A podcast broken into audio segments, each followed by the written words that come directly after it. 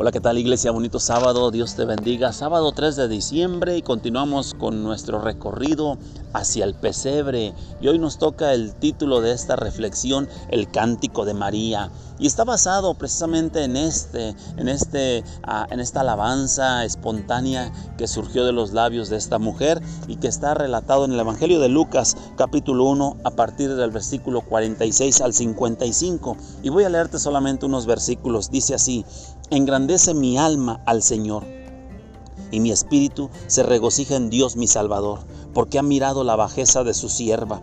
Pues he aquí, desde ahora me dirán, bienaventurada todas las generaciones, porque me ha hecho grandes cosas el poderoso. María vio con claridad algo impresionante sobre Dios, y es que Dios estaba a punto de cambiar el curso de la historia humana. Estaban por comenzar las tres décadas más importantes de la historia. ¿Y dónde estaba Dios en ese momento?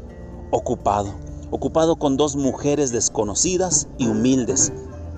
Una anciana y estéril, el caso de Elizabeth, pero la otra joven y virgen, en el caso de María.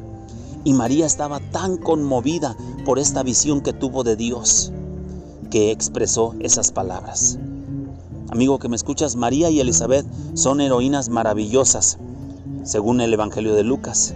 El escritor, el médico, admiraba la fe de estas dos mujeres y parece que la cosa que más le impresionaba y lo que más quería transmitirle a, Teófilo, su lector, era la sencillez y la humildad tan alegre de Elizabeth y de María. Elizabeth llegó a expresar estas palabras. ¿Por qué se me concede esto a mí, que la madre de mi Señor venga a mí? Y las palabras de María dijeron, ¿por qué ha mirado la bajeza de su sierva? Estas son expresiones de sencillez de corazón. Y es que los vasos que Dios utiliza son distinguidos, pero distinguidos por la sencillez y la humildad de su corazón.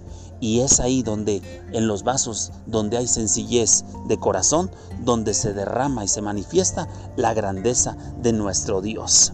Así que continuemos nuestro recorrido en la ruta hacia el pesebre para conocer y reflexionar acerca del verdadero sentido de la Navidad. Que tengas un excelente día, que Dios te bendiga y con el favor de Dios nos saludamos mañana en la casa de Dios. Hasta pronto.